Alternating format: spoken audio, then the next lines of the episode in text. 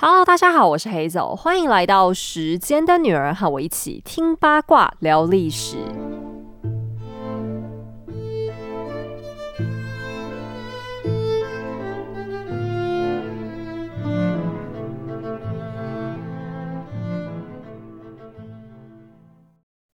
繁忙的生活，操劳的压力，你有多久没有放松心情，好好深呼吸？Vana Candles 是来自瑞典的纯净香氛，采用北欧大地上最天然无瑕的植物气息，用优雅的香气疗愈你的身心。有清新恬淡的香氛蜡烛，再搭配设计精巧的蜡烛暖灯，Vana Candles 就能带来温柔愉快的光影体验，为你的生活营造最有质感的居家。加品味，Vana Candles 采用通过欧盟规范的独家配方植物蜡，无毒无酒精，让你的家人和毛小孩都可以一起沉浸在美好舒适的气息里。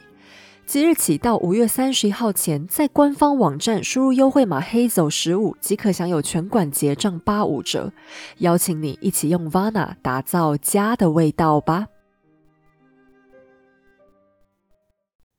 今天的故事我自己觉得很精彩，让我脸皮很厚的卖个瓜，我相当的得意。但是呢，今天故事的时间序要稍微回到比上一集结尾更早一点的时候，原因是这个大北方战争它实在拖太久了，它真正结束的时间是在西元的一七二一年。那如果我把这件事情按照正常时间去讲下来，就是穿插在其他同时代大小事情里面的话，你们真的会烦死。然后今天的故事它会很长，所以我不打算啰嗦太多废话。那我们就开始讲故事吧。西元一七一七年的春天，法国凡尔赛宫里正进行着一场让人目瞪口呆的外交活动。俄罗斯沙皇彼得一世大驾光临。为了展现强国风范，法国恭请这位贵客住在一间精致大方的客房里，期望他们引以为傲的宫殿能给这位乡下来的土包子君主一番震撼教育。谁知道，四十四岁的沙皇已非曾经乳臭未干的毛头小伙子。西欧漂亮的大房子，早在他年纪轻轻周游列国之时就看过了不少。十多年来，他励精图治，现在他的俄罗斯早已有能力建造出一样漂亮的住所了。在他看来，他自己在圣彼得堡居住的夏宫，还比这令人眼花缭乱的凡尔赛宫更舒服一些。沙皇站在窗前，心里有点不耐烦。按照他的性子，现在他早该跑上巴黎街头，去看看他们老百姓平常都在干嘛了。不过好歹他现在也算是个强国君主，站在欧洲大哥法国的国土上，他还是不想失了礼数。这一回出差，他总算没忘记自己的身份，老老实实的打算进行一些真正的外交活动。听说凡尔赛的主人现在还是个小男孩，他一个大老爷们，要是做出什么让小屁孩耻笑的事情，那就不好了。彼得就这样百无聊赖的在房间里等了好一会儿。要不是法国官员早就递来消息，说他们家小国王正在赶来拜访的路上，现在他最少也得去外头的大花园里逛逛。金碧辉煌的大房子，衣着笔挺的好仆人，现在他都有了。可是花园里那些神奇的喷泉好酷啊！这些漂亮的东西，自己家怎么还没有呢？彼得心里盘算着，等他回去，一定要在圣彼得堡狠狠给他盖个几座。正当他满脑子想象着自家装上喷水池的花园会是什么模样，门外终于响起法国官员装腔作势的通报声。在众人簇拥之下，一个衣着华丽、举止优雅的小男孩庄重地进入了房间，那就是法国国王路易十五。彼得一见到这个眉清目秀、庄重得体的小男孩，就心生欢喜。他的爱妻叶卡捷琳娜皇后才刚为他生下一个儿子不久，看着眼前健康强壮又进退得体的路易十五，彼得忍不住在心中想象，自己的小儿子将来一定也能长成这样一个讨人喜欢的好孩子，而不是跟自己的长子一样变成一个讨人厌的废物。年仅七岁的路易十五举止大方地说出早已倒背如流的欢迎词。彼得一时高兴过了头，竟一把将小国王抱了起来，双手把孩子拖到半空中，还旋转了几圈，抛上抛下的，爽完了一把国王举高高。一旁的法国贵族吓得面如土色，国王护卫的反射动作就是想冲上前去把人抢下来。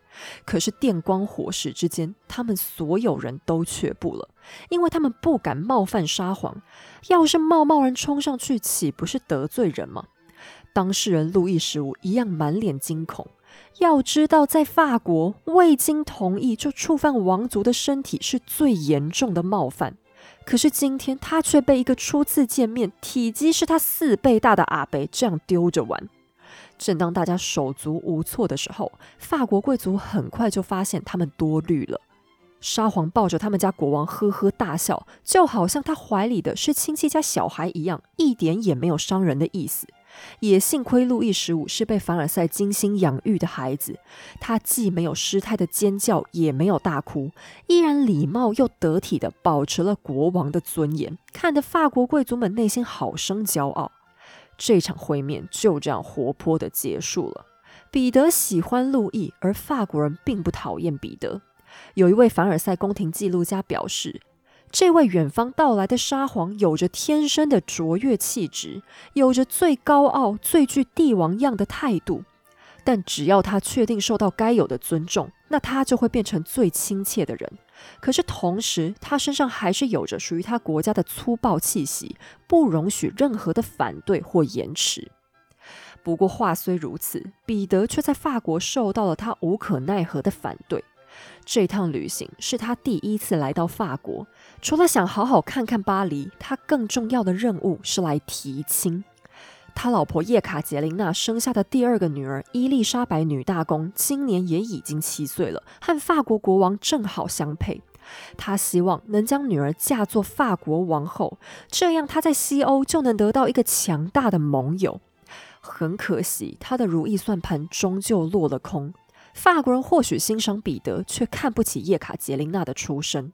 俄罗斯宫廷很努力的想把皇后从前洗衣服的身份保密，但这种由农奴之身麻雀变凤凰的大八卦哪里藏得住？而法国皇室向来自诩为古代法兰克王国最正统的血脉传承，就连他们的公主都不肯嫁给等闲贵族，法国的国王又哪可能迎娶洗衣服的女儿呢？好在这场失败，彼得倒也有心理准备，摸摸鼻子就回家算了。这已经不是他第一次为儿女争取和西欧的婚姻了。他的长子阿列克谢迎娶了布伦瑞克沃尔芬比特尔亲王国的夏洛特郡主。好，大家先别急着翻白眼，这个名字好长的亲王国，你们不用去记它，它反正就是神圣罗马帝国其中一个小国。它现在就叫布伦瑞克，是德国的一个城市，因为它的尺寸就真的是一个一般的 city 这样而已。这位郡主的爸爸，你说他是个亲王，其实也就是现代的一位市长差不多。那你听了可能会觉得说，哎，这种这么小的国家公主有什么好娶的？沙皇呢？你俄罗斯偌大一个帝国，犯得着娶这么小地方的千金当媳妇吗？哎，可是人家小虽小，身份却不一样。那我们曾经讲过，历代沙皇们向来要在国内举办选后大会才能挑老婆，其中一个很重要的原因就是西欧的爸妈根本不愿意把女儿嫁过来，一是嫌他们乡下地方太蛮荒，怕女儿不好过；二是觉得他们国家太弱，没啥好嫁的，没有政治利用价值。现在这个布伦瑞克沃尔芬比特尔亲王国，好歹算是个主权独立的国家，并且他在德国有重要的战略位置。更重要的是，这个女孩子她姐姐还嫁去了神圣罗马帝国当皇后，身份多么高贵啊！连最挑剔的哈布斯堡家族都认可的。所以，当他们愿意把女儿嫁过来，代表了俄罗斯在西欧的眼中地位已经确定翻转。为什么呢？因为彼得一世的西化改革做得不错，现在俄罗斯国力鼎盛。另外是在文化上也有很明显的进步。人家国王嫁女儿的时候，看到圣彼得堡那种很新潮、很清爽的环境，也不会那么担心。这门婚事才讲定了。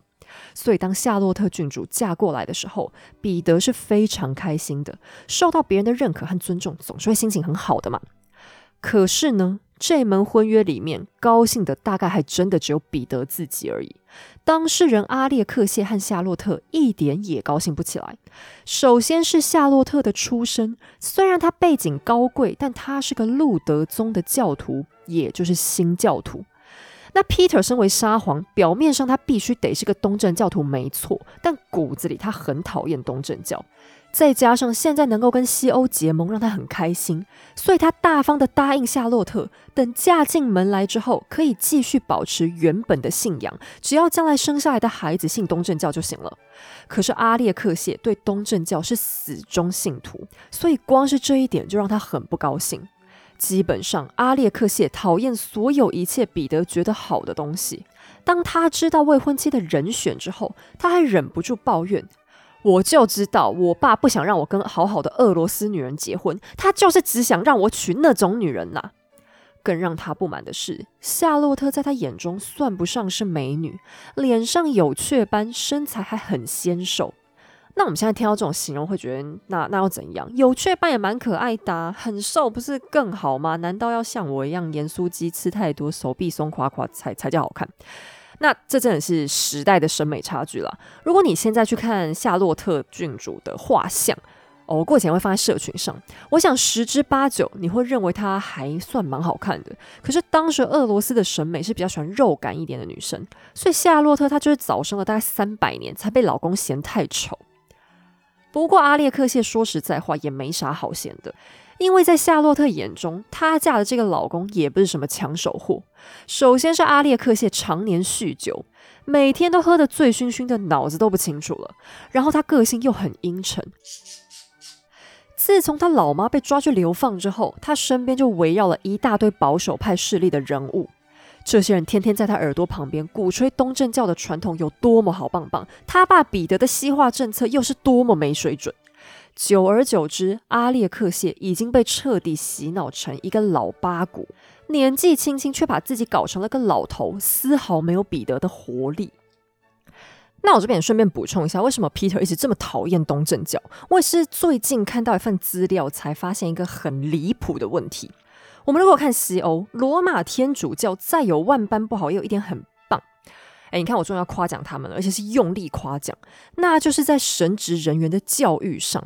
教会开了很多的神学院，基本上位阶只要不是太低的神父，他们一定都读书识字。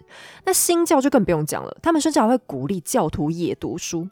那这里面你可以看到一个精神，就是虽然天主教常会做一些很阿爸的事情。可是基本上，他们在说服教徒的过程当中，还是希望能以理服人，所以才会要求多读书，能好好讲道嘛。可是俄罗斯东正教很妙，他们的神父在彼得之前几乎都是文盲，什么神学你就更不用想了。那你说文盲要怎么传教呢？这看圣经啊，圣经要怎么读？答案是用背的。他们的神职基本上都是家族传承，比方叔叔传给侄子，舅舅传给外甥，长辈叫你记起来，你就狠狠的记起来。那你说会不会记错或是忘记？一定会啊！忘记那你就自己胡说八道一番。如果实在掰不出来，你就跟教徒说少废话，给我认真 believe 就好，信上帝得永生，信就对了，不要发问。可是 Peter 他是一个做事很需要思考来龙去脉的人，东正教这种 I believe 路线他当然不能接受啊。但偏偏他前妻叶夫多基亚就超信。阿列克谢小时候跟在妈妈身边耳濡目染，跟爸爸之间的观念鸿沟当然很大。于是沙皇父子之间的裂痕越来越深。彼得需要的是一个强而有力的继承人。但阿列克谢百般推脱，说他是个王储，他更像是个有宗教狂热的躺平族，每天就只想着专心拜拜，根本不在乎国家的未来。但罗曼诺夫王朝岂能容得下弱者？彼得发了好几次脾气，并且经常把儿子拖去一起打仗，企图把他改造成一个足够强大的男子汉。所以在夏洛特新婚不久以后，她老公就被沙皇带走了，还被命令要儿媳妇自己一个人先回圣彼得堡，等老公打完仗之后，夫妻再团聚。那可是对于夏洛特来说，他心里一定是很害怕的。首先，俄罗斯离她娘家超级远，人生地不熟，信仰不一样，生活习惯也差很多。她嫁过来，心里本来就有点委屈了，现在她还要被一个人丢着。于是惊慌之下，她竟然违背了沙皇的命令，偷偷溜回娘家。宫廷的人得到消息以后，通通大惊失色，心想说：“死定了，死定了！这新来的搞不清楚状况，等一下激怒了老板，一定会被弄死的。”可是没想到，彼得居然没脾气。他虽然讨厌儿子，对儿媳妇倒是蛮体谅的，想她一个小女孩离乡背井，实在有点可怜。于是他非但没抱走，还好声好气的哄夏洛特。你如果想回家，我不会拦着你的。但下次回去之前，好歹先说一声，行吗？那我们听前面的故事就知道，彼得是一个非常讨厌被违抗的人。只要一有人不听他的话，他就会很暴躁，连他自己的亲儿子违抗他，他都烦得要死。可是如果你有细心注意的话，就会发现，在彼得杀掉的一狗票人里面，他很少杀女人。当然，我是说他特别指明要杀的啦。如果是说有大规模的处决，或是说有个别的人自己犯法，当然还是会。可是 Peter 他基本上对女人很宽容，包含他以前的死对头索菲亚公主，他也只不过是把人送去修道院关起来。他对女人大多时候都还蛮通情达理的。以俄罗斯的状况来说，他真的可以算是个女权先锋。也幸好有沙皇的保护，夏洛特郡主在圣彼得堡的生活还算是舒服。好，可是虽然彼得还蛮喜欢这个儿媳妇，可是他并没有因此比较不讨厌儿子。其实 Peter 讨厌的不是阿列克谢这个人，而是阿列克谢这个王储。Peter 他自己虽然是个 Party 王，可是讲到国家的时候，他非常严肃。他认为今天没有任何人、任何事比俄罗斯更要紧，包含他本人在内。最明显的一个例子是他们过去发生的一场战争。而且，为什么他会跟叶卡捷琳娜皇后感情这么好，也是同样因为这场战争。那个时候，他们在跟土耳其对战，可是战况非常非常之惨。首先是 Peter 癫痫大发作，因为他小时候经历过那场政变，当时的画面太过惨烈。有一个把他当成亲儿子一样爱护的大臣，就在他面前被活活刺穿而死。由于刺激过度，从此之后，彼得就落下了癫痫的毛病。而这一次的发作严重到他差点以为自己就要死了。叶卡捷琳娜日夜不停的照顾他，然后为了怕军心不稳，还要努力确保这个消息不能传出去。好不容易等彼得稍微恢复，他们又发现，妈呀，土耳其出动了一个超级大部队要来弄死他们。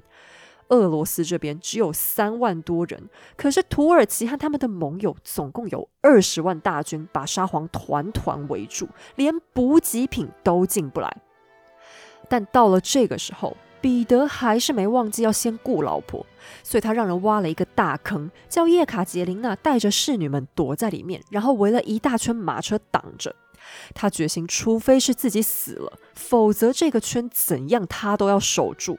当时的画面想必是非常的恐怖，叶卡捷琳娜的侍女在里面吓到哭天抢地，他们完全觉得自己今天马上就要死了。可是叶卡捷琳娜本人却非常的淡定，她端庄的坐在坑里面，还不停安抚侍女说：“不怕不怕，死不了。我看这些土耳其人呢，马上就会完蛋的。”哇！那自从这一仗之后，彼得对叶卡捷琳娜已经不只是爱情了，他简直崇拜这个老婆。他大大夸奖叶卡捷琳娜，说她面对危险就像个真正的男子汉一样坚强，不止不害怕，叶卡捷琳娜还能冷静的帮彼得出谋划策。她跟老公说：“我们只要努力再撑一下下就好，然后我们接下来拿钱去贿赂土耳其的大维齐尔，花钱消灾。只要付的钱够多，他们一定马上就会放过我们的。”那大维齐尔是土耳其宰相的职称了，他的职权是很大的哦，除了苏丹之外，全国上下就他最大。每次打仗的时候，基本上也都是大维齐尔要负责带兵出征。叶卡捷琳娜认为，只要能搞定这个大维齐尔，就万事大吉。而她之所以敢下这个判断，当然也有她的理由，那就是她非常相信老公。他们这次出征带的大炮是彼得开发出的最新款大炮，准头好，威力大，堪称是十八世纪的钢铁人手掌。叶卡捷琳娜相信，老公的炮打出去，那些土耳其人就会去死一死，所以情况并没有大家想的那么恐怖。只要炮能打得准，大维齐尔应该也会灰头土脸的想要躲开吧。而最后，事情也的确跟叶卡捷琳娜想的一样，土耳其人还真的被炮给打歪，暂时无可奈何。在这个喘息的时间，沙皇赶快派人花了好大一笔钱去买通了大维齐尔。由于担心钱不够，叶卡捷琳娜还自动自发掏出自己多年来攒下的所有珠宝也送过去，这才成功的把他们夫妻俩和军队的命给买下来了。那从这段故事里面，其实我可以很深刻的感觉到，Peter 跟叶卡捷琳娜他们的关系真的是非常非常的特别。我以前有讲过很多呃深情款款的君主，比方像哈布斯堡的查理五世，比方西班牙的卡洛斯二世。可是 Peter 他们夫妻是真正第一次让我感觉到什么叫做伴侣。基本上，只要叶卡捷琳娜没有怀孕的时候，彼得去哪，他几乎都会一起去。旅游的时候一起，party 的时候一起，去前线卖命的时候也一起。她嫁给 Peter 不是为了享福而已，是真正的患难与共。然后在危急存亡之际，她也没给老公添乱，还赌上自己所有的家底。她虽然是穷苦出身，可是她跟 Peter 在一起，就好像不太在乎什么荣华富贵，珠宝首饰说不要就不要了，完全不心疼。所谓患难见真情，你就可以明白为什么他在 Peter 心中是这样不可或缺的存在。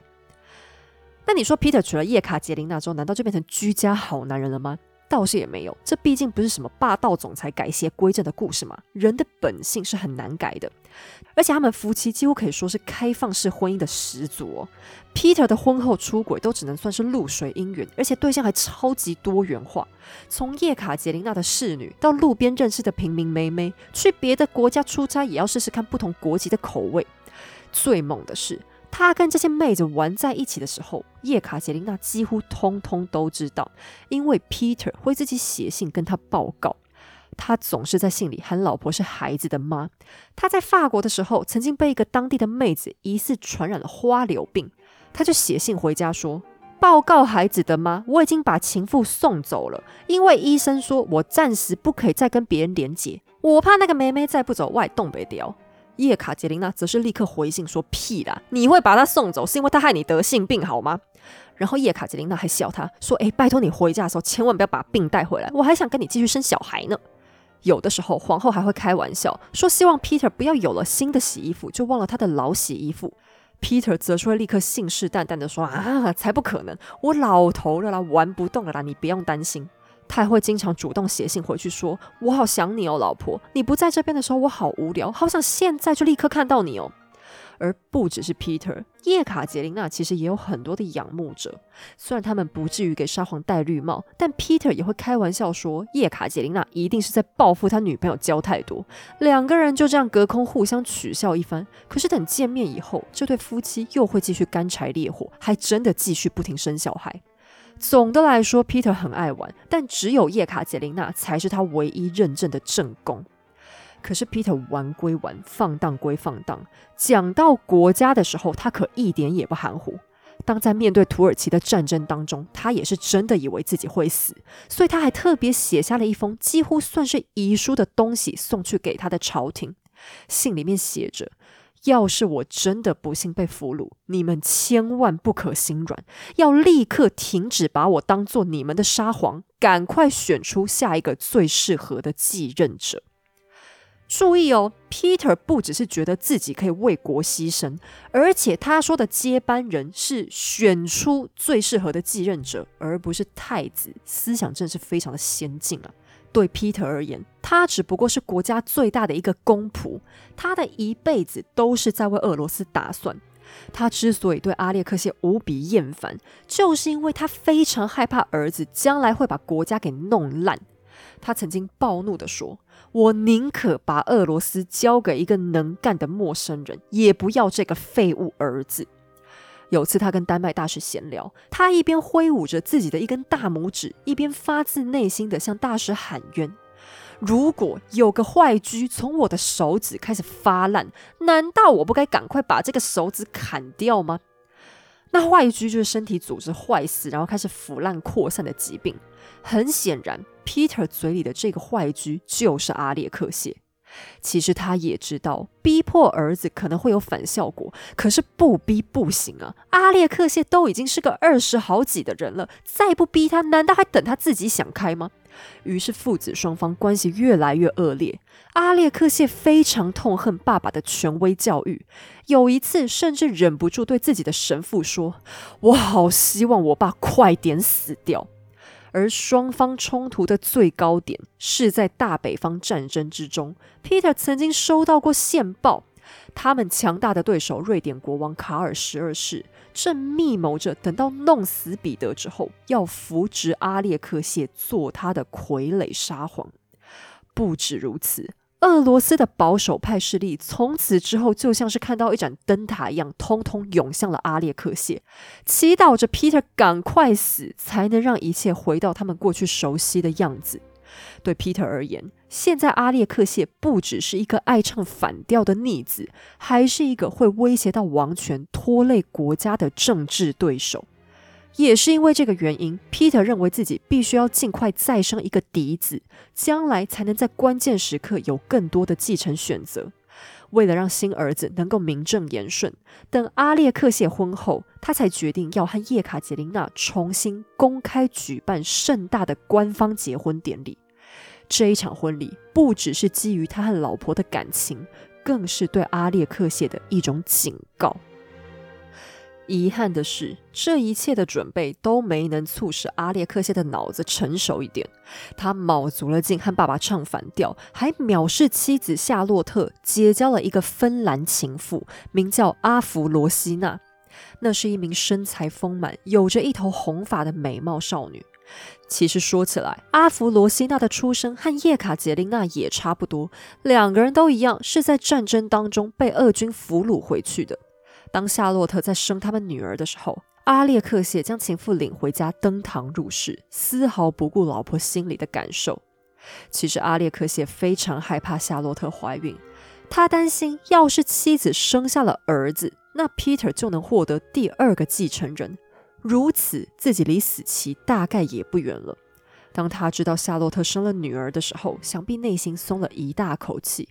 可是天不从人愿，夏洛特很快就真的又生下了一名儿子，取名叫做彼得。更惨的是，叶卡捷琳娜皇后这时候也生下了一名儿子，一样取名叫做彼得。不过，对于沙皇彼得来说，两个小彼得的诞生伴随而来的也不是什么好事。首先是儿媳妇夏洛特在分娩之后不久就因为产褥热去世了。在夏洛特临终之前，刚好同时也生着病的彼得强撑着身体坐轮椅前来探病，希望能够多少安慰安慰这个可怜的女孩。夏洛特握着公公的手，满脸是泪的恳求沙皇帮他照顾刚出生的孩子，并且千万不要派医生来给自己看病。这个终身不幸福的女孩就这样死在了异乡，婚姻的折磨使得她连孩子都不顾，只想一心求死。而就在他死后不久，沙皇也终于对他的废物儿子忍无可忍，下了最后通牒。时间回到故事最开头的一七一七年，就在沙皇出发前去法国以前，阿列克谢竟然写信请求，希望爸爸可以免除自己的继承权，干脆就让我做个废到底的废物，彻底躺平就好了。恨铁不成钢的 Peter 看到来信大抓狂。好，好，好！天下竟然有想得这么美的人，享受了皇太子的一切待遇，现在却不想履行皇太子职责。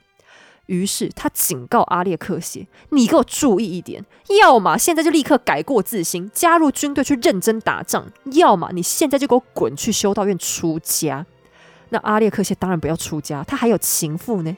狗急跳墙之下，这个已经二十好几的男子，竟然异想天开的逃家了。可是说起逃跑，你别觉得世界这么大，哪里逃不了呢？皇族逃跑还真的是很讲求技术性的，特别是阿列克谢，因为首先他可是金尊玉贵、养尊处优长大的孩子，所以他势必会想找一个锦衣玉食的地方过生活。再接下来是你要搞清楚谁会收容你，然后是谁敢收容你。这个国家不能够太弱小，否则将来一害怕，随时就会把你交回去。同时，你也不能找一个太强大的，不然你很快就会从逃犯变成人质。一个闹不好，这可能是会搞到开战的事情。所以要找个胆子够大，又比较跟自己有交情的。思来想去，阿列克谢决定去投奔他的连襟，那就是神圣罗马帝国皇帝的家乡维也纳。那这时候的皇帝是查理六世，他是夏洛特的姐夫。你听到这一定会觉得非常的讽刺。阿列克谢既不喜欢夏洛特，也不喜欢西欧，他曾经是多么瞧不起这一切。可是事到临头，他要扣谁的时候，倒是脸不红气不喘的去了。那我只能跟你说，阿列克谢这个人，他的人生就是一场讽刺剧。他这种矛盾的行为，其实接下来会一而再、再而三的发生。好，但我们先不管后面。好在查理六世也还真的愿意收留了他。讲的好听，说是他同情阿列克谢，实际上他也正偷偷盘算要怎么好好利用这个自投罗网的棋子。但与奥地利人不一样的是，在俄国现在还真有不少人暗自同情着阿列克谢。由于 Peter 在西化改革的过程当中手段实在太激烈，不但保守派势力受不了，甚至连他自己提拔的官员有些也受不了，甚至连阿列克谢逃亡的路线都还是沙皇的一个亲信偷偷安排的。在这两个人分别的时候，那名亲信再三叮咛：“你可记住了，不管将来沙皇派谁来劝你回家，开出怎样的条件，你都千万不可以回来，他一定会砍掉你的头的。”途中，阿列克谢还碰上自己的一个姑姑，也就是彼得的某个姐姐。公主并没有阻止他，只是叹了口气：“你想逃的话就逃吧，可是不管你逃到哪里，你爹都一定能找到你的。”就这样，在许多人的掩护之下，阿列克谢抵达了维也纳。他心爱的情妇阿弗罗西娜打扮成一个侍从也一起来了。在富丽堂皇的维也纳，阿列克谢仿佛来到了天堂。他住在姐夫给他的豪华房间里，和阿弗罗西娜终日厮混，还一边向情妇吹嘘说姐夫会帮他派兵造反，等到事成，他就会迎娶阿弗罗西娜当他的正宫皇后。但实际上，他早已经乐不思蜀，终日在温柔乡里徜徉，早已忘记了圣彼得堡那边的危险，简直连他爸长怎样都快忘了。阿列克谢就这样在天堂般的维也纳享福，这里人文荟萃，不但是奥地利首都，更是养育了玛丽安东尼亚的艺术中心。你是不是也想和阿列克谢一样，享受天天免费住高级酒店的感觉啊？那还不简单，只要在家里摆一张意大利法罗某的手工床垫，就可以让你每天睡在云端。法罗某是来自意大利的专业床垫品牌，有六十年的匠人经验，更讲求科学睡眠，用大数据分析设计出最适合人体工学的七段式独立筒，让你躺下来的时候也能腰是腰，屁股是屁股，身上的每一节肌肉骨骼都能得到最刚好的照顾。炎炎夏日即将来临，又闷又湿的天气是不是常常让你浑身是汗、过敏体质、喷嚏连连呢？法罗某的床面采用抗菌防螨材质，床侧有三百六十度排气孔，帮助湿气流通，也让你睡得更身心舒畅。法罗某通过欧盟多项安全认证，受到欧洲多国五星级酒店的青睐。只要一张法罗某，就能给你二十年的度假级睡眠。阿列克谢有温柔乡，法罗某可以给你最温柔的梦想。即日起，只要预约法罗某北中南体验馆试躺，报上时间的女儿或 Hazel 就可以享有床垫九折的优惠。快来和 Hazel 一起享受人体无线充电板的威力吧！哎，这个床垫啊，讲到法拉某，我想到一件很好笑的事情。前阵子我跟一个朋友碰面，我那朋友就说他刚好想要买一个新床垫，然后一直问我说：“那那个法拉某躺起来到底怎样？”我就跟他说：“我用嘴讲半天很难讲清楚啊，不然你直接去躺躺看不就知道了。”结果我们一起去了之后，他就给我赖在跟我同款那张床上不下来，大概就躺了十几二十分钟吧，他就当场决定说他要买。然后等他买回家三天之后，他传讯息跟我说：“没想到我跟一张床垫恋爱了。”哎，这样真人真事，我看到的时候真是笑死。但坦白说，其实我也不知道要怎么用言语好好形容这床到底有多舒服。我总不能一直跟你们说好舒服、好舒服吧？这很奇怪，好像我们频道是在讲什么奇怪的事情。但它就真的是好舒服啊！哦，好，我又想到一件事情，就那天我朋友问我的过程当中，我才熊熊想到，因为我的这一张法罗某是从去年秋天吧开始睡到现在大概半年多，然后我以前是非常容易肩颈酸痛的人，可能是因为长期打电脑，然后坐在办公桌前面的关系吧。我以前是曾经会严重到每个礼拜都一定要去按摩的那种程度，可是我换床到现在真的已经很久都没有喊过肩膀痛。神队友也觉得超神奇啦，因为他以前常觉得说我很夸张，就很浪费钱，才几岁的人呢，一天到晚还要按摩，跟毛病多而已吧。可是换床之后，他也知道原来我以前是真的在痛。哎，搞半天他以前觉得我是一个骗子，一张床垫揭开真实的爱情关系，是不是好现实？不过，不过，我觉得跟枕头应该也有点关系啦。他们教很多各种软硬高低不一样的枕头。当初法罗某他们的睡眠专家一听到我容易肩颈痛，就立刻跑挑了一款，呃，可以刚好彻底把我整个脖子托起来的。而且我的那个很神奇哦，它是可以调高低的，然后它的包覆性很好。所以如果你跟我一样是常常打电脑，然后可能摸起来你的肩膀会跟钢筋一样硬，那也可以请法罗某他们帮你看看问题是不是出在枕头。那我要顺便讲一下，因为法罗某他的独立桶跟外面其他的床垫真的不太一样，所以大家刚换回去的时候，你前一个月可能会需要一些适应期。可是只要等这适应期过之后，这床垫真的带你住天堂。那我觉得床垫这东西真的是很重要。我以前都在想说，我才几岁就已经腰酸背痛，哎，不夸张，我真的是从二十四五岁开始就腰酸背痛。然后我就想说，这样这样等我老了之后，我不是要痛死吗？那法罗某其实也是我立志以后要努力赚钱买给爸妈的啦。就他们有很多款式，像也有针对运动员的设计，因为运动员的身体损耗其实是特别大的，所以睡眠对他们来说是很重要的修复期。而且法罗某有很多款的泡棉是医疗等级的，就比较不会压迫到肌肉。像如果你或者是家里的长辈受比较严重的状况，也可以试试看。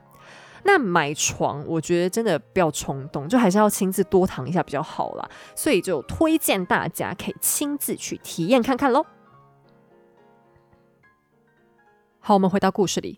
可是，就算阿列克谢逃到维也纳，但纸终究包不住火，他还是被堵到了。彼得的使臣拿着一封沙皇的来信，交给面如死灰的阿列克谢，上面先是写着。你对我的犯上作乱和无礼，已经世人皆知。然后信上话锋一转，语气又很温和的写着：只要阿列克谢肯回家，那么绝对不会被惩罚。可要是阿列克谢不肯回来，沙皇将诅咒这个逆子，并且对全国上下宣布他是叛国贼。为了加强阿列克谢的决心，沙皇的侍者还私下和他的情妇阿弗罗西娜见面。使臣送了那女孩一堆礼物，然后还甜言蜜语了一番，下了一堆的保证。最终，这个傻不隆咚的女孩成功劝服了男友，答应回家。阿列克谢写了一封长长的信，向爸爸道歉，并且提出他希望之后能退隐到乡下，和阿弗罗西娜结婚，过上平静幸福的小日子。在得到爸爸肯定的答复之后，阿列克谢放心的启程了。他全然忘记了为他安排逃亡的大臣是如何叮嘱他的，一心只想着和阿弗罗西娜自由自在、比翼双飞。然而，事实证明，那位大臣的确有先见之明。彼得和阿列克谢相约在莫斯科碰面，在皇太子心目中，这将会是一场父子大和解的戏码。只要能熬过去，他就能自由的和爱人远走他乡。但很显然，沙皇另有想法。他身边的大臣都在悄悄地说：“天哪，那个傻瓜皇子竟然要回来了！他脑子是不是进水啊？”还有一个人直接预言：等待阿列克谢的才不会是什么婚礼，只会是葬礼。就在阿列克谢刚踏入莫斯科，这场大戏就开演了。只见沙皇等在那里，皇太子立刻跪倒在地。匍匐着向父亲请求法外开恩，原谅他的过失。彼得笑嘻嘻地拉起儿子，然后从牙缝当中挤出一句话：“没事，没事，只要你现在告诉我你的同伙是谁，然后放弃继承权，一切就不会有事。”他把阿列克谢带到了一个房间，父子长谈了一番。等他们出来之后，彼得对外宣布，他赦免了阿列克谢，并将叶卡捷琳娜生下的小儿子册封为太子。但事情当然还没完，一场腥风血雨立刻展开。阿列克谢这个没心没肺的软骨头，居然为了让自己和情妇活命，把一路上所有帮助过他们的人通通供了出来。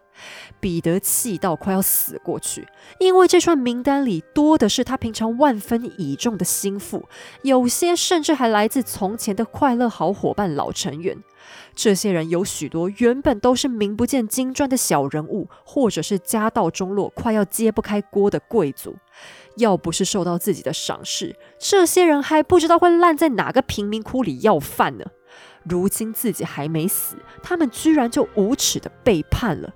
于是按照这串名单，所有人都被抓起来严刑拷打。那你说这些人干嘛没事背叛 Peter 呢？要知道，Peter 他是很大方的，哦他对他的大臣赏赐是没在小气的，锦衣玉食什么他通通不会吝惜。可是同时，Peter 他也是一个很讲求绩效的人。假如他今天开给你的 KPI 做不到，那你就等着完蛋。什么流放、鞭打，严重一点还会抄家灭族。他就是一只手拿着胡萝卜，一只手拿着大棒子的主管。再加上 Peter 反对东正教，很多大臣心里都害怕自己将来会下地狱。他们也觉得阿列克谢很可怜呐，明明是皇家血脉，却要受到处处打压。要是能扶持优柔寡断的阿列克谢上台，岂不是刚好可以把彼得这个暴君给换掉吗？那这里面有一个不争的事实，阿列克谢其实是真的想要造反，这点应该是有真凭实据的。你看他是不是很矛盾？前面他一直讲说讨厌外国人，讨厌西化，结果逃跑的时候，他首先去到亲戚的西欧家，而且他的情妇还是个芬兰人。他一直说自己不要当沙皇，想要自由，想要平淡的幸福，可是实际上他又忍不住策划谋反，明明就是想当沙皇。阿列克谢的问题就是他一直举棋不定，搞不清楚自己真正想要的东西是什么，他没有中心思想。你到底是要荣华富贵，还是要宁静的生活呢？这两个会导致截然不同的路线呢。结果因为他一直变换心意，拖累了所有帮助他的人，现在竟然还把他们通通都给出卖了。但事情还没有到最糟糕的地步，彼得现在怀疑不止这些心腹，阿列克谢他远方的亲妈前任皇后叶夫多基亚对谋反一定也有份。他派人到当初流放前妻出家的修道院去探查，却赫然发现，妈呀，那人根本直接消失。叶夫多基啊跑去住在了一个村落里，日常打扮成一个俗家女子，头发都长出来，还穿着正常的衣服。她的衣柜里完全没有修女的法袍，搜出来的信件里，往来的人都直接称她是皇太后。这个意思很明显啊，就是在暗示阿列克谢已经准备成为沙皇了。更要不得的是，前任的皇后还正在跟一个军官同居。好，那你从这里就可以看出来，阿列克谢之所以是一个很矛盾的人，就是因为他妈也是个充满矛盾的人。叶夫多基亚以前一天到晚想拿东正教的规矩来压彼得，然后自己一副很虔诚、很纯洁的样子。但现在他哪有一点好教徒的影子在呢？他不但私生活很丰富，而且连东正教传统的面纱都不戴了。啊，你以前不是说传统就好棒棒吗？结果自己在这边找乐子，而且情欲、权力欲都这么多。于是 Peter 大发雷霆。逮捕了那个情夫，把他拷打致死，还强迫叶夫多基亚要到场观看，并且眼皮都不许他眨一下。所有帮助过前任皇后的男性都死了，女性则是受到严酷的鞭刑。那这边我要特别介绍一下俄罗斯的鞭刑，他们的皮鞭呢，不是那种涩涩的皮鞭，是很认真打下去就会痛死的那一种，概念上有一点点类似现在新加坡的鞭刑。他们的那个鞭子是用生牛皮制作的，上面还会缠绕铁丝和金属一类尖锐的东西，抽下去会立刻皮开肉绽，甚至是打到骨头外露。基本上，这个鞭子只要打十下就有可能出人命，如果是三四十下，那跟判死刑也没什么区别了。在严刑拷打的时候，俄国的鞭刑就算是一个基本款。好，可是当所有的盟友都半死不活的时候，阿列克谢这一厢竟然还在做着美梦，他去找了继母叶卡捷琳娜皇后，恳求她帮忙说情，让爸爸允许自己和阿弗罗西娜结婚。他已经什么都过不了了。别人的死活，他丝毫不放在心上，心心念念就只剩下和爱人能长相厮守。那叶卡捷琳娜不是不帮他，反正阿列克谢现在都已经不是太子了嘛，他觉得帮一下也是可以的。但问题是，现在已经帮无可帮了，因为 Peter 直接就把阿弗罗西娜也抓了起来。不过不用担心，Peter 并没有对这个姑娘严刑拷打，因为根本不用。沙皇亲自来和他谈话，阿弗罗西娜很快就吐露了所有他知道的事情。这个让阿列克谢豁出一切也要守护的女子，显然不怎么把爱情当回事。她什么都说了，包含阿列克谢是怎样对神圣罗马帝国抱怨咒骂沙皇，又是怎样幻想杀回俄罗斯。阿列克谢的沙皇梦，还有他情绪化的恶言恶语，一股脑都被说了出来。不但说了，这位情妇甚至还加油添醋的补充。您的儿子原本还想逃去罗马见教宗呢，要不是我极力阻止，只怕他早就成功了。其实阿列克谢这个人说他对爸爸不满是真的，说他想当沙皇也是真的，但想造反也得有胆子有本事啊。他这样又软烂又天真的性格，大多数时候根本只是打打嘴炮而已。可是被阿弗罗西娜这样一说，阿列克谢倒真的成了一个居心叵测的反贼。拿着这份证词，彼得来到了关押阿列克谢的房间。他其实可以理解儿子想要做沙皇的心，但他此时只想知道一件事：阿列克谢究竟只是期待父亲早点老死病死，还是已经等不及他死就打算起兵造反了呢？彼得没有动粗，只是咄咄逼人的一再询问儿子。而软弱的阿列克谢扛不住扑面而来的压力和对父亲的恐惧，终于还是承认了：要是军队叛变，假如他们召唤我，那么即便您还活着，我也一样会加入他们的。这一句招供彻底击垮了彼得最后的父子情分。他面前的不只是一个有反骨的儿子，还是一个企图弑君的叛徒。沙皇下令，不惜一切代价要让阿列克谢吐出所有企图谋反的人。前任皇太子先是被鞭打了二十五下，再十五下，再二十五下。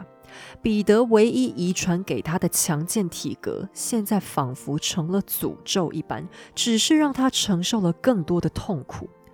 最后，他终于招认自己曾经企图主动贿赂神圣罗马帝国，打算借助他们的兵力攻打父亲。如此的叛逆，当然断绝了阿列克谢最后的生路。他被法院判处死刑，但早已被打到奄奄一息的他，根本等不到行刑的那一天，就因为严重的感染和痛楚断了气。而另一边，他心爱的情人阿弗罗西娜却毫发无伤的被放了出来。他甚至连阿列克谢赠送的财产和珠宝都能留下，带着丰沛的嫁妆嫁给了另一名军官，舒舒服服的又在圣彼得堡过了三十年。只怕，即便是在夜深人静的时候，这名女子也不曾想起过那个为她被折磨致死的男人吧。那我讲过这么多故事，阿弗罗西娜还是一个很让人意外的角色啦。我们讲过女生很多，可是你很少会听到这么就这么没有骨气，还可以被记录在历史书上的人，就这么没有节操。我们讲过处境危险的女生，其实有过很多。你看安妮·柏林，她就超有骨气啊！就算生命有危险，她是打死不从命。我自己死就死了，但名声不能坏，女儿的前程不能断送。你看阿拉贡的凯瑟琳，被逼到又病又穷苦的地方，也一样不肯妥协。对就是对，错就是错。其他人也还有很多，马哥王后、玛丽安东尼亚，甚至前面讲叶卡捷琳娜，她们也都是女人。外表有些可能柔柔弱弱，但关键时刻通通表现得很带种。坦白说，像阿弗罗西娜这么没节操的，我也是第一次讲。那我觉得这某种程度上也是反映了阿列克谢的天真吧，一样是自由恋爱。他爸爸可以找到叶卡捷琳娜这一种生死关头都坚定不移的女人，可是他居然会一厢情愿的把阿弗罗西娜这种烂人当自己的真爱，世人不清也算是他的一种无能吧。在阿列克谢死后，彼得表面上毫不在意，该办公办公，该庆祝节日就庆祝节日，但私底下他应该还是心痛的。阿列克谢被放入圣彼得堡的皇家陵墓之中，彼得依然去到那里，为自己的长子流下了眼泪。阿列克谢的亲随全数被处死或弄成残废，他的前妻叶夫多基亚再次被流放。这一次，前皇后被单独关在修道院的一个房间，连其他修女都不允许和她说话。那些帮助叶夫多基亚对外联络，还有掩护他偷情的神职人员也全数被处死。彼得大帝的家庭纠纷到此告一段落。那一年，他打造了一个全新的徽章，上面刻着这样的一句话：“天空终于晴朗了。”上了年纪的沙皇终于可以暂时喘口气，稍微享受了一下天伦之乐。他对叶卡捷琳娜生的女儿们百般宠爱，常常亲自询问他们上学的情形。为了奖励他们认真学习，他会把女儿们抱起来亲一亲，送他们漂亮的小礼物。那个阿列克谢最害怕的父亲，却是女大公们心目中最可靠的参天大树。为了表示宠爱，沙皇还曾经用二女儿伊丽莎白的名字来为一艘全新的大船命名。面对掌上明珠，他总是满心欢喜的。他想方设法为他们安排对西欧的婚事，最后也成功将大女儿安娜嫁给一位德国公爵。但最让彼得高兴的，还是他们的小儿子小彼得。这孩子只有三岁，却已经展现出所有让他爸爸渴望的特质。小太子最爱的玩具就是士兵娃娃和小船小炮。他还在牙牙学语的时候，就会有模有样的操练自己的小兵团。他最喜欢和爸爸待在一起。每当妈妈告诉他爸爸不在家，小太子就会嘟着小嘴不高兴。你可以想象，当沙皇不需要出差的时候，这一家人相处的景象是多么的其乐融融。而在生下了小彼得之后，叶卡捷琳娜也终于可以稍微松口气。她原本就是个爱玩的女子，现在也兴高采烈地回到了她的 party 场上。说起来，她和彼得还真是无比相配的一对。皇后喝起酒来的架势丝毫不输给沙皇。彼得成立的那一个全疯全乐全醉会议，叶卡捷琳娜现在也成立了一个女子版的。她所有的侍女当仁不让的加入会员，玩得越疯，越能得到皇后的青睐。有一名女官曾经因为学狗叫学得太到位，当场就得到了大笔的赏赐。而当所有人都玩得精疲力竭的时候，叶卡捷琳娜还不懂得疲倦，精力旺盛的程度竟然让她的一些侍女忍不住找沙皇哭诉：“皇后陛下实在是太累人了，她每天不到凌晨三点不睡觉，但她不能睡，我也不能睡啊，简直就是要快累死。”当侍女们已经一片昏迷的时候，嗨到接近失眠的叶卡捷琳娜还会很有礼貌又不太好意思的小声问：“哎哎，有谁还醒着的吗？”她试图继续想要找人陪她打发时间，搞得侍女们都想离职了。但彼得丝毫不想去约束老婆，他觉得叶卡捷琳娜开心就好，想干嘛就干嘛呗。同时，他还会从老婆身边的侍女堆里不断找情妇。但有别于西欧的官方情妇们，非常趾高气昂。Peter 他的小三、小四、小五、小六可说是毫无地位。你要是以为蹭上沙皇就能得到什么巨大的好处，那你就是在做梦。他不但不想买礼物给你，要是你犯了错，打在你身上的鞭子也不会比较小力。叶卡捷琳娜是唯一一个让彼得心甘情愿花大钱的女人。他认为钱就应该要花在国家更要紧的事情上。要是有情妇嫌待遇不好，那就拉倒吧，老子还不稀罕你呢。其中，Peter 他有个前女友叫做玛丽，他祖上是苏格兰人，据说长得非常非常非常之美。后来，这个玛丽跟 Peter 的一个副官有一腿，但这个副官同时又搞上了 Peter 的另一个情妇，诶，是不是超乱，堪称八点档剧情？为了争宠，玛丽还偷了皇后的珠宝要送给男友。这个玛丽最后死得非常惨，但原因倒不是因为她给沙皇戴绿帽，也不是因为偷窃，而是她被这个副官男朋友三次搞大了肚子。为了怕东窗事发，她便偷偷堕胎。讲是讲堕胎，其实几乎等同于是杀婴。因为事后 Peter 才回想起来，哎，前阵子不是有人在我们家附近找到一个死掉的宝宝尸体吗？那个宝宝根本超大的，好吗？和正常生下来的完全没两样，这根本就是谋杀吧！在当时的基督教世界，堕胎原本就是罪无可赦。玛丽不但堕胎，还杀婴，一连搞了三次，当然是被判处了死刑。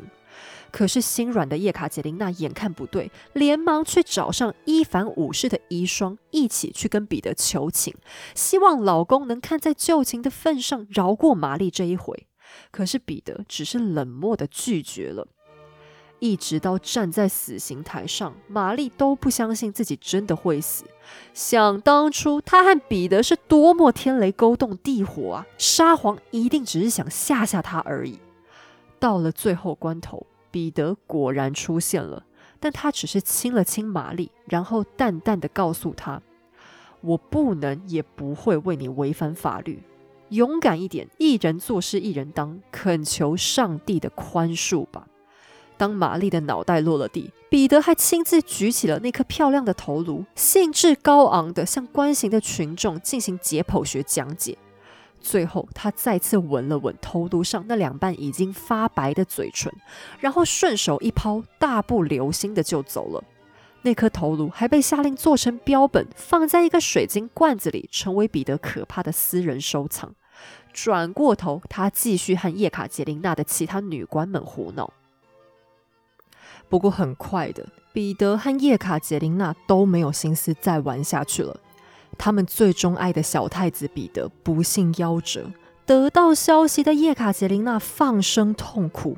沙皇彼得在悲伤和惊恐的双重打击之下病倒，常年困扰他的癫痫严重发作，已经哭到自顾不暇的叶卡捷琳娜这次也没办法安抚丈夫。一直到死，叶卡捷琳娜都没从这一次丧子当中恢复。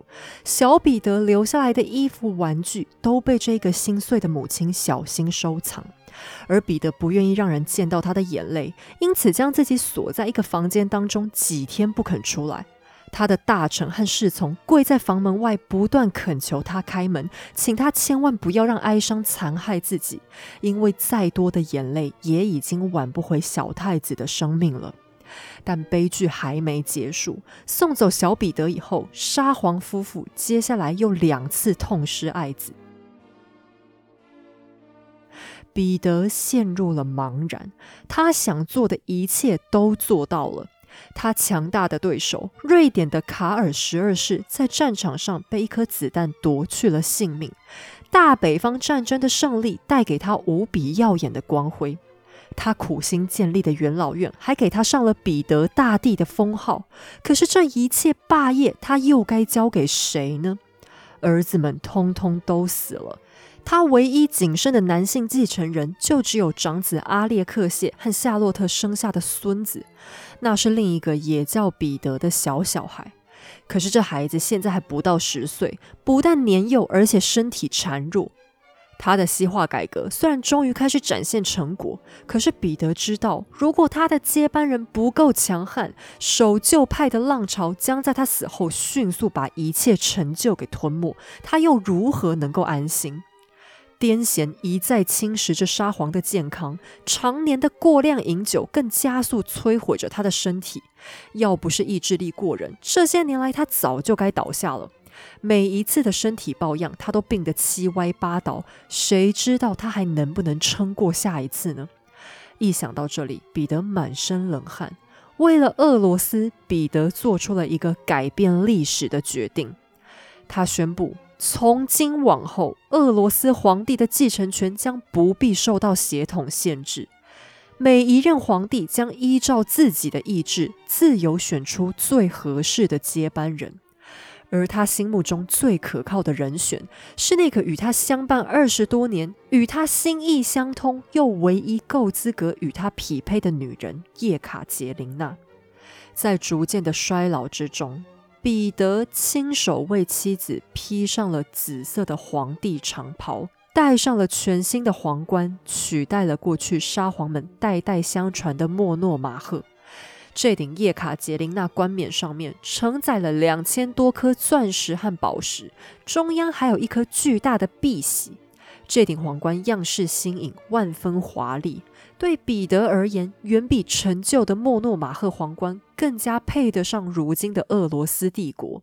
他亲自将王球和权杖递给了妻子，并且昭告天下：这将是你们的新皇叶卡捷琳娜一世。由农家女到风流的洗衣服，而后成为沙皇的情人，再登上皇后宝座，最后竟成为一个偌大帝国的首位女皇。叶卡捷琳娜靠着坚强的意志、真诚的爱情，还有奇妙的运气，完成了一个女人最华丽的变身。但看上去，她似乎没有太大的变化，依旧扮演着一个忠诚的妻子。就在女皇加冕过后的第二年，彼得大帝的身体状况开始恶化，可这一切并没有阻止他外向的本性。在冬季的一次外出当中，他在河边遇到一艘翻覆的船只，船上落水的乘客不停地挣扎着。见义勇为的皇帝不顾河水是多么的冰冷，奋不顾身地跳下河帮忙救灾。他这一跳，乘客的性命的确是多挽回了几条，可是刺骨的冰冷也使他陷入了严重的高烧。叶卡捷琳娜束手无策，只能焦急的在丈夫床边不断祷告，祈求上帝能别让心爱的丈夫如此受苦。三个月之后，俄罗斯还是失去了为他们支撑世界的巨人。俄罗斯皇帝伟大的彼得大帝驾崩，享年五十二岁。一个月之后，他心爱的小女儿也去陪伴了他，只留下一个伤心的妻子和母亲叶卡捷琳娜。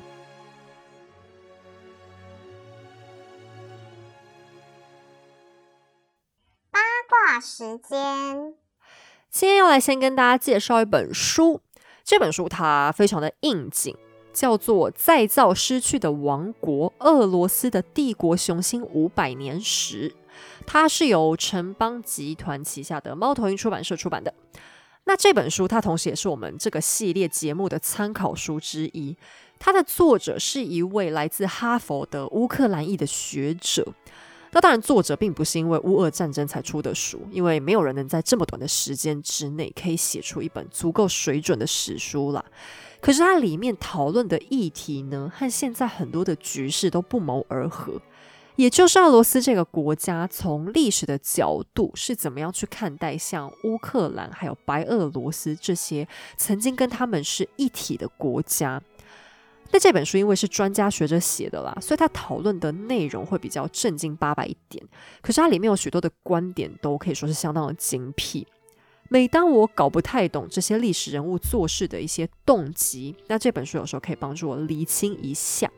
那如果你想要知道宫斗的话，那你听我们节目就好。可是如果你是想要知道国斗，就是国家跟国家之间的斗争，还有东欧那边长期局势的来龙去脉，或者是你很想要知道，嗯，普廷这个人他的脑袋里到底在想什么的话，那我会很推荐你看看这本书当做参考。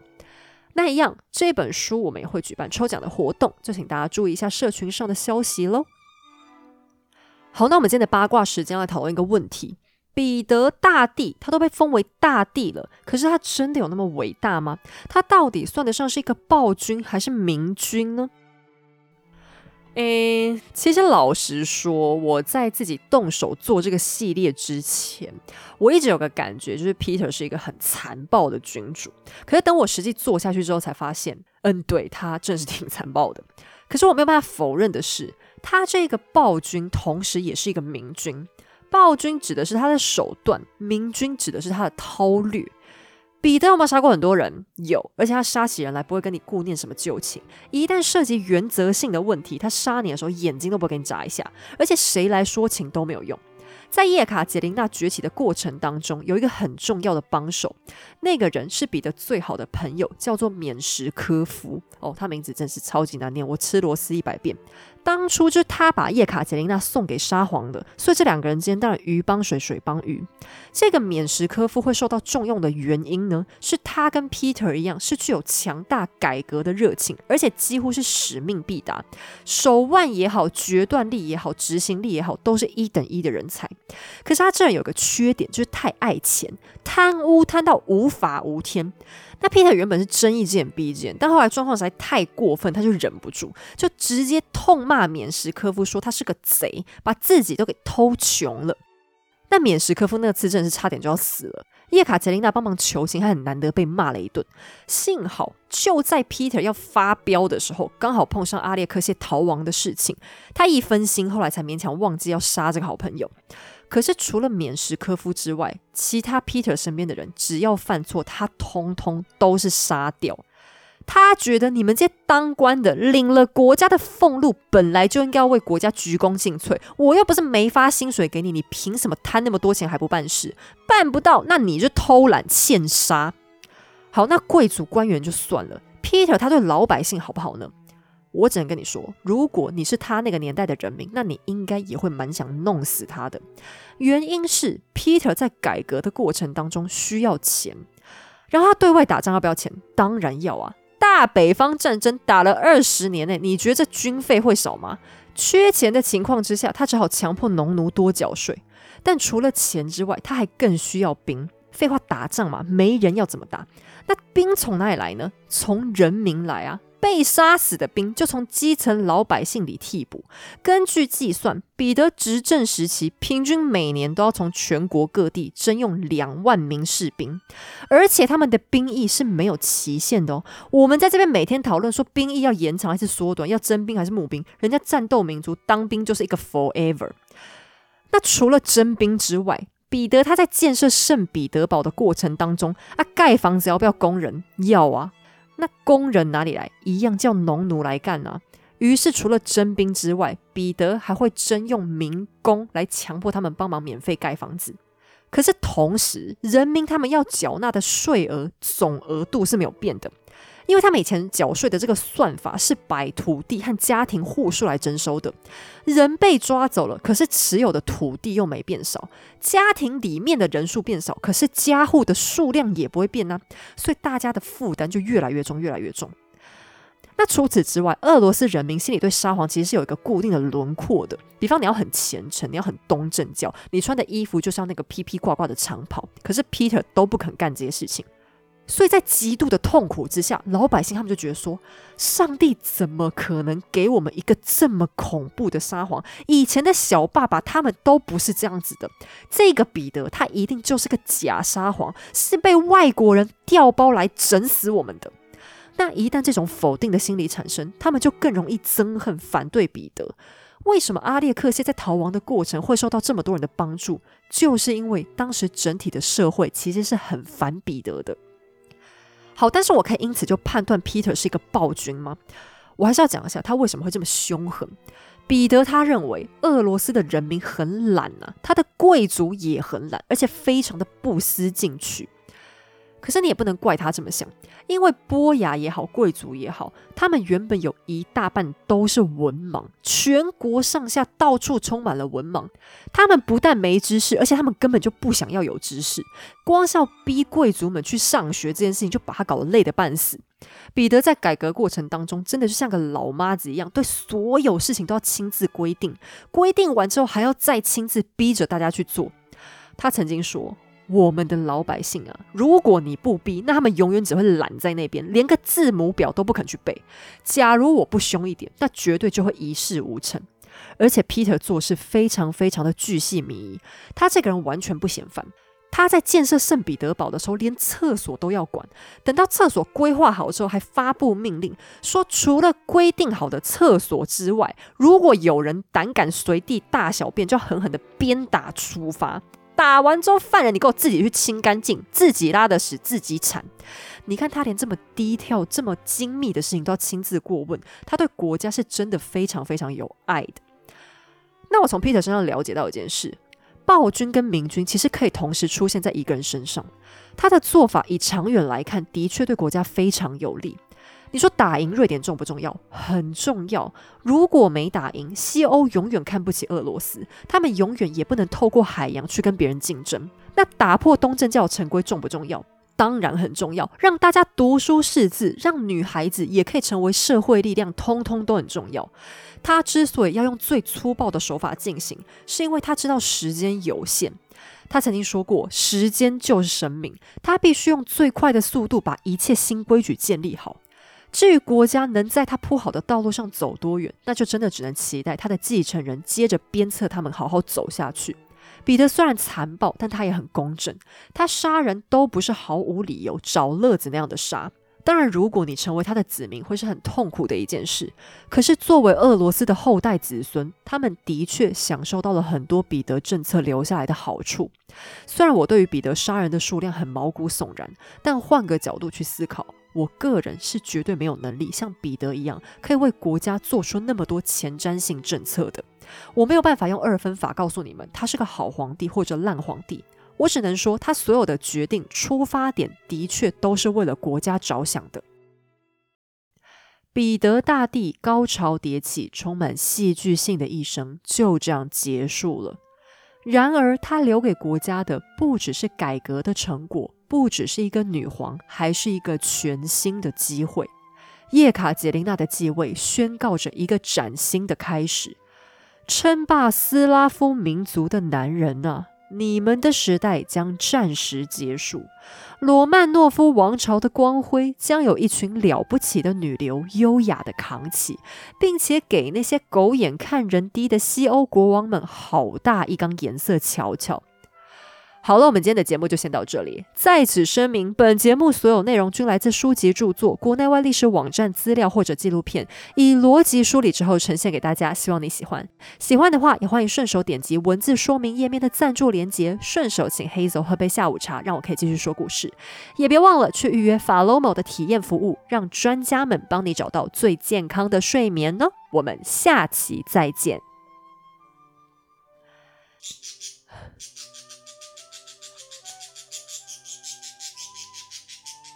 Hey, shut up.